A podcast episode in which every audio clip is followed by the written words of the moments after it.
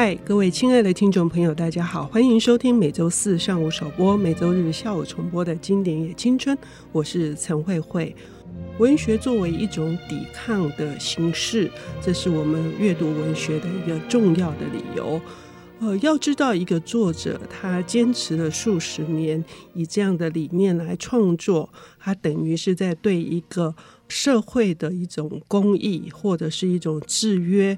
是一种永不停歇的反对。今天我们邀请到的领读人是金马奖的最佳纪录片的，同时也入围了金马奖的最佳新导演。他的这个养生组或者是白蚁受到了非常多的瞩目。当然，他在三大影展里面也纪录片也非常多的获奖。那么最近呢，他有一件很重要的工作要推荐给听众朋友们，还有爱好文学的读者，我们绝对不能错过。这就是七等生这位作家的纪录片《销售的灵魂》。我们要欢迎同时在明治科技大学专任助理教授的朱贤哲导演。导演你好，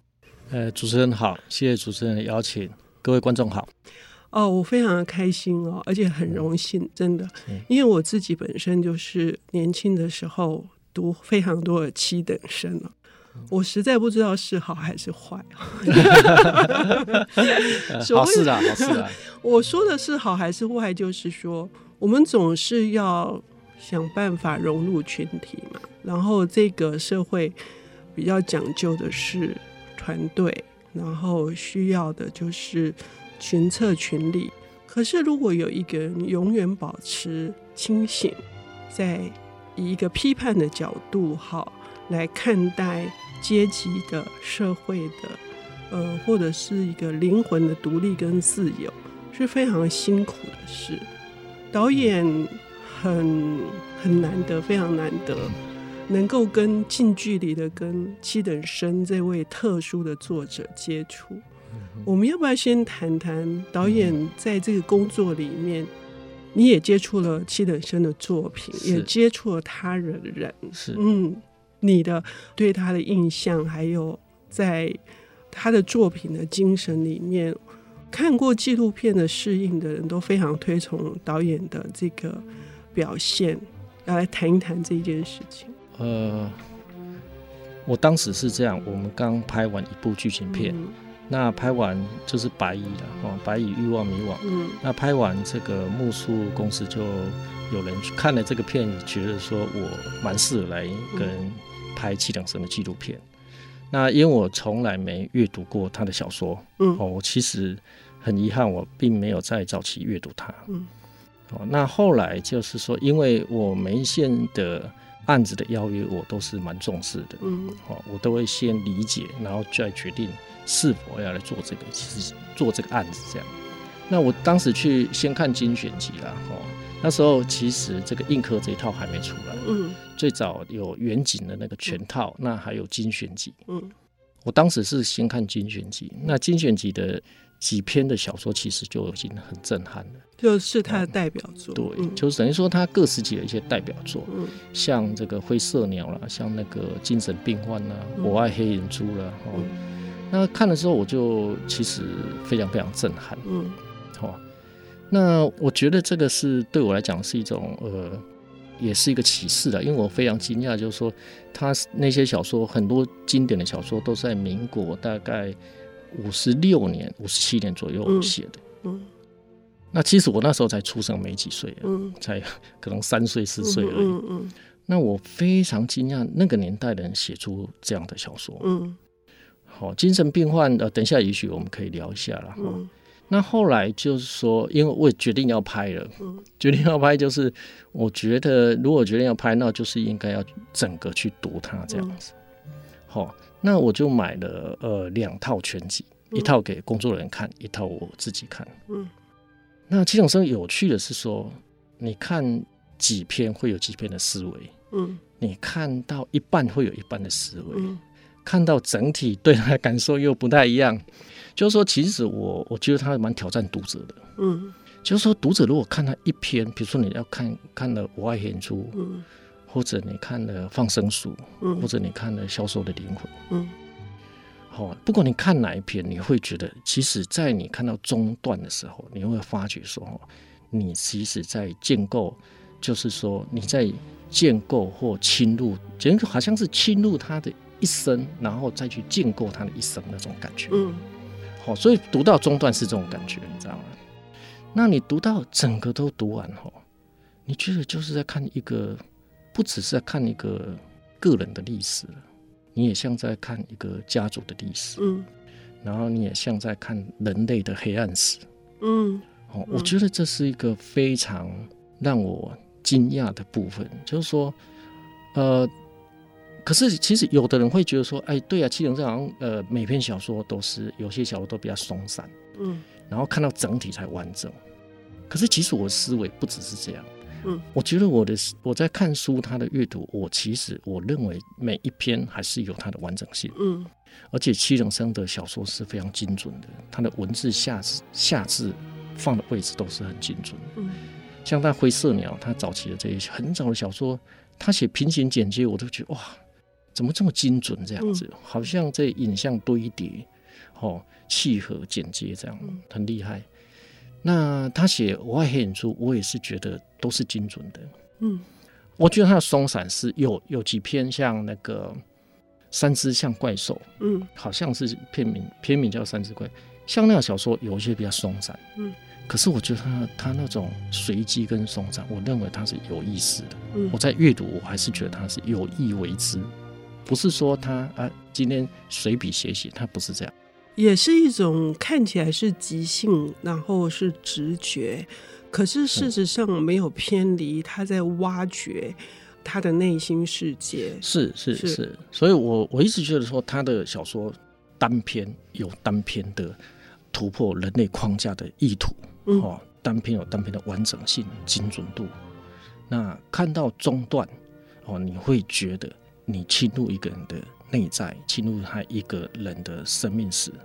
然后你再建构他的生命。那你看到最后，你觉得好像在看一个人类的黑暗史，嗯，哦，一个家族，一个人类的黑暗史，嗯，他的这种恢宏哦，一直到最后你会感受到，嗯，刚刚导演提到就是进入了一个作家的内在的世界。但是对读者来说，他有他自己的生命的体验。那他生命的体验也许经验不同，可是呢，因为社会存在在那里，好，就是如果所谓的制约，好，也就是说，七等生本身他是对于种种的在意识上面的各种的束缚，他是想要脱去，他是想要渴望是。得到一个自由。至于松散的那个部分，我自己的感受是，他似乎是不想要下定论，他不想要给一个什么明确的一个答案。我很期待我自己能够去看这个纪录片，哈，就是我相信他应该也是一个不想要用他的写作去服务任何的理念，或者是服务任何的。主张的人吧，嗯，我自己阅读的感受，他有几篇，我觉得读的时候有意思哦。另外一个想法可以说，他是有意识的随机随机写作哦，就是他也不能说随机，应该是有点我们叫有机啦，应该用有机比较 organic 那种感觉。那他这个有机的感受哈，有一些人会觉得比较即兴随性，可是我觉得像你这样，他不想被拘束。哦，而可是人的情绪跟情感真实也是这样啊，人是很有机的啊，他可能这个片刻想这样子，他下个片刻完全否定自己了，人也是这样啊，所以人其实并不工整，你知道，并不完整，人其实是处在一种即兴的状态，大部分的人并不是说哦，今天想好他就完完全全照这个规则去走，人也不是这样。所以他在有一篇作品里面，我记得是《离城记》里面提到，就是城市里面有各种的法律的规定。好，那因为有这样的规定，所以我们是要即兴的，要随机的，是不太可能的事的。这种有机的行为会造成别人的困扰跟妨碍，于是矛盾跟冲突就来了。那这种矛盾跟冲突，使得七等生的写作会让更多人感同身受。那因为时间关系，我们要休息一下，等一下回来，导演再跟我们细述七等生的作品。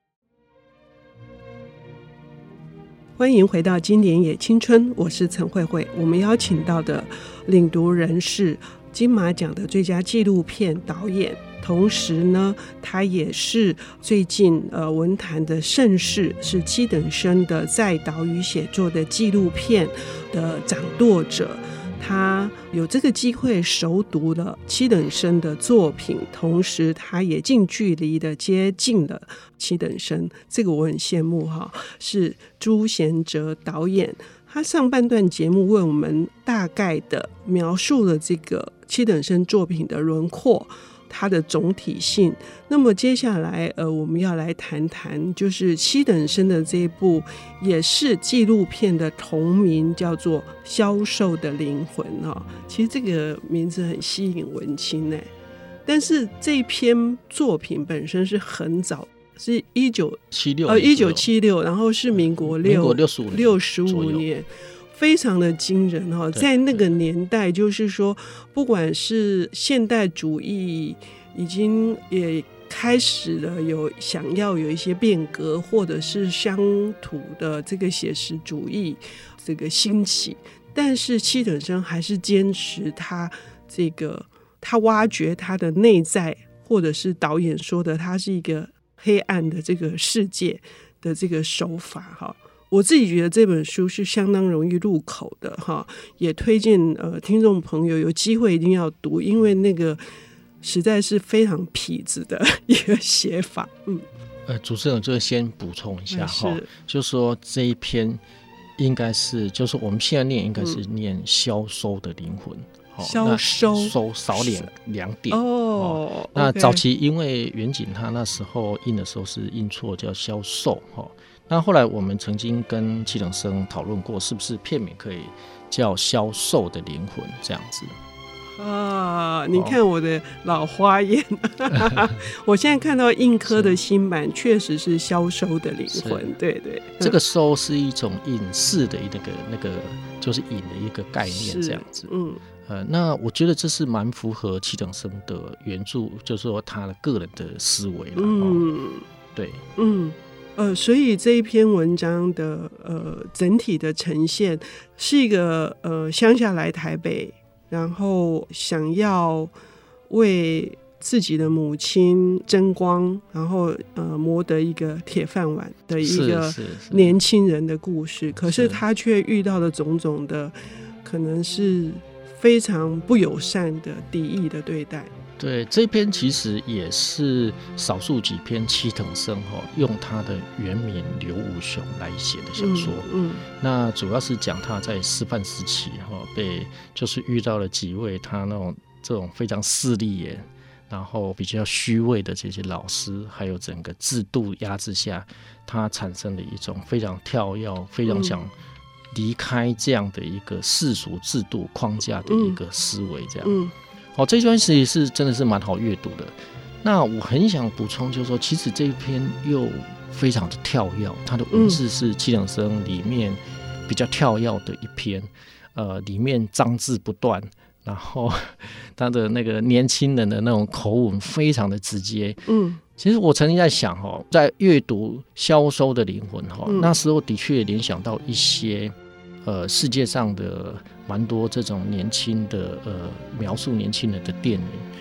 嗯，像王家卫的那一篇《阿飞正传》，嗯，哦，其实真的我很容易连结出来这样子，嗯，那我觉得，可是消收的灵魂，它其实是民国六十五年左右，就是一九七五七六年左右的作品，嗯。嗯嗯那《阿飞正传》其实一九九零年左右的作品，嗯嗯，哦，其实七等生的小说，他的精神事实上真的是就是走在时代的一个前端呐，哦，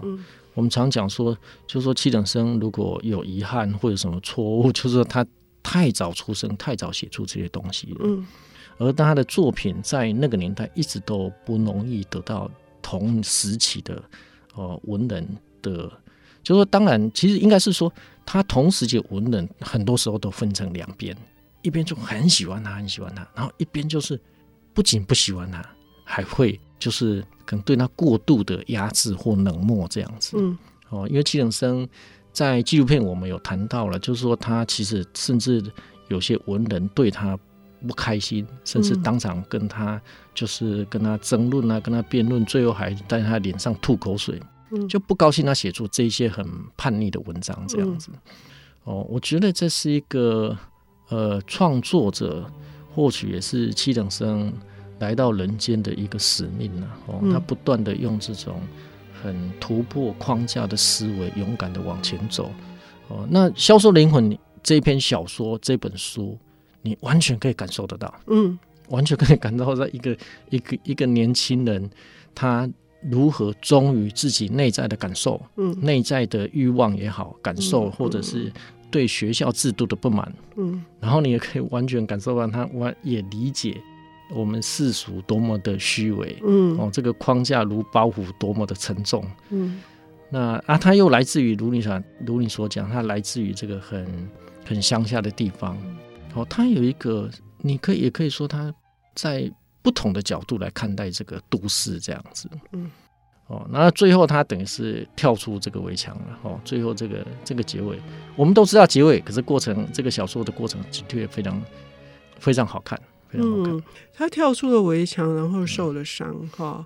嗯，呃，这个消收的收呢，是就是人烟收灾的这个收哦，非常有意思。就是如果说。除了说他在反抗这个伪善，就是这些嗯老师们哈的势力哈，然后对于一些有钱的家庭，他不断的在谈说那个贫穷使得他几乎没有任何立足之地哈，呃，所以可能艺术是他可以得到一个比较中心的这个。支柱，可是连这一点也都没有的。我看到的时候，我是非常，我重读是非常心痛的。就是那种，虽然我在阅读的过程中当中，我其实有想到麦田捕手，但是我确实觉得它比麦田捕手要更深沉，哈，更深沉的这个把它展开，而不是只有控诉而已。那个展开是里面有对很多这种底层阶级的。虽然看起来是一种自我的悲悯，可是是对整体的悲悯呢。嗯嗯嗯，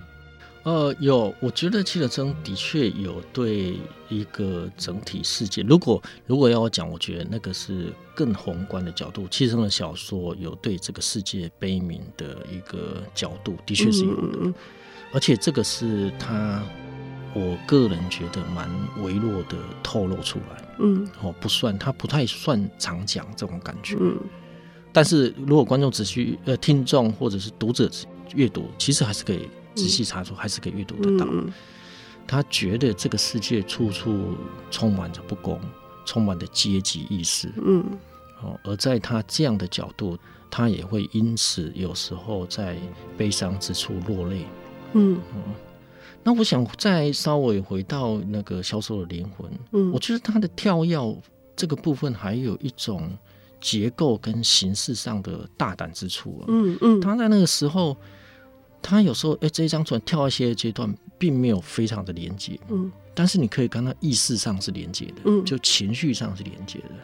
好，比如说一下子跳到人家邀请他去台大看女尸体啊，哦，嗯，然后突然一下子跳到那个。他在悲伤之处，但他突然模仿了那个呃三国那个刘备京剧的那种是那种呃那个呃文字啊哈，然后所以有人问我什么为什么用我的纪录片为什么突然出现京剧？我说你看七等生的小说会懂的，嗯，嗯 这篇小说你就会懂，嗯嗯，嗯，那一段我真的很惊艳哎，我年轻的时候啊读。完全忽略那一段，看起来很突兀，但是确实如导演所说的，他的精神是一以贯之的哈，反而有一种戏谑的那种荒谬感哈。我觉得荒谬感的这一件事情是从头到尾他会觉得说很多事情都是芝麻，嗯，就芝麻蒜皮的小事，他从头到尾那些芝麻，我其实觉得蛮可爱的，嗯、就是说很微妙哈。是是不是？导演是对，对，就是明明是一个这么悲惨的事情，然后他用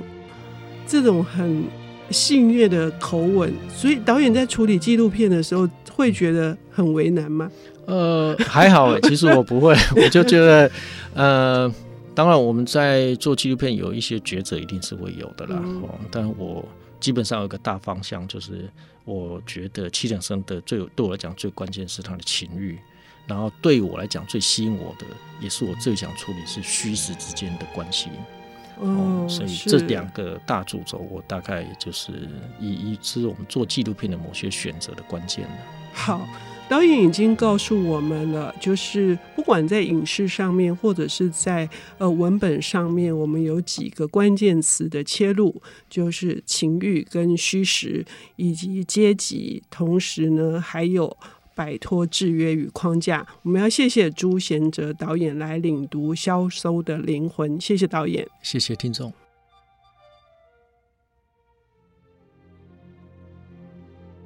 本节目由 IC 之音与瑞木读墨电子书联合制播，经典也青春与您分享跨越时空的智慧饗宴。